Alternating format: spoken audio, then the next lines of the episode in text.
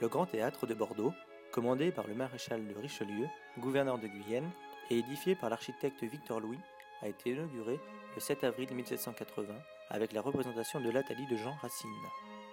Classé monument historique, réminiscence de l'Antiquité par son péristyle, l'ouvrage de 88 mètres sur 47 de style néoclassique s'inscrit dans l'opulent urbanisme bordelais hérité du siècle des Lumières.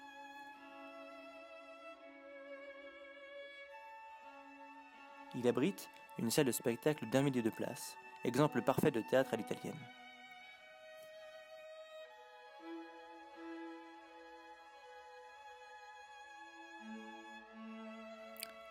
La construction du Grand Théâtre est financée par les négociants francs-maçons bordelais.